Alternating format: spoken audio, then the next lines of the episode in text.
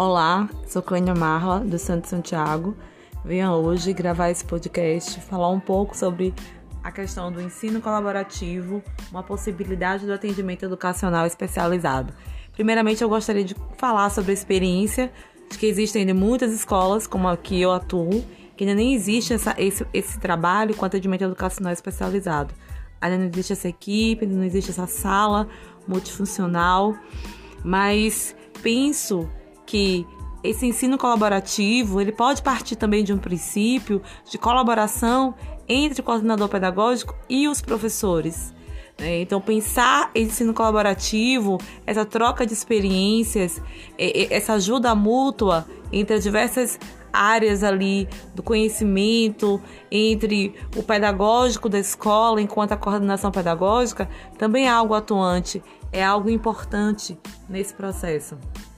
Logo, pensamos que é, a necessidade das experiências apresentadas, assim como as outras, revelam que a parceria entre essa ação, a disseminação dessa parceria entre esses, esses, esses, esses colaboradores é muito importante para o desenvolvimento de ações efetivas para a educação inclusiva. Se eu penso, né, eu tenho um aluno na escola que é autista, né? Se eu busco esse, essa ajuda, esse apoio, coordenação pedagógica, professores, colaborativamente os dois pensarem ações que possam reverberar na prática da sala de aula desse professor, isso é muito importante. Então, pensar ações específicas para o desenvolvimento desse aluno é algo muito importante. Então, esse ensino colaborativo, essa forma colaborativa de ações pedagógicas e práticas é importante para o desenvolvimento desse aluno.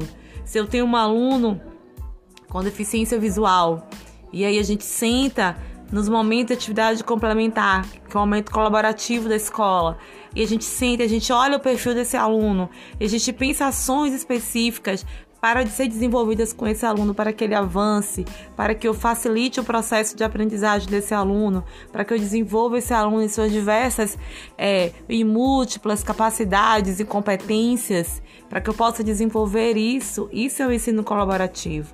É pensar com, é pensar a partir de, é imaginar esse aluno como um ser social, um ser de relações, um ser de competências, que com essa colaboração, professor, coordenador pedagógico, na minha realidade, possa discutirmos isso e trazer momentos de aprendizagem, tanto para o professor como para o coordenador pedagógico, porque o professor vai trazer feedbacks, o professor vai trazer a, o que ele percebe na realidade do dia a dia desse aluno, e aí o coordenador pedagógico, na busca desse conhecimento, na busca dessas relações, vai com certeza ter ações efetivas de, e colaborativas para ajudar esse aluno no seu desenvolvimento da sua aprendizagem. Então, pense o, o centro colaborativo nessa vertente e com esse pensamento. Obrigada por vocês estarem me ouvindo e até mais.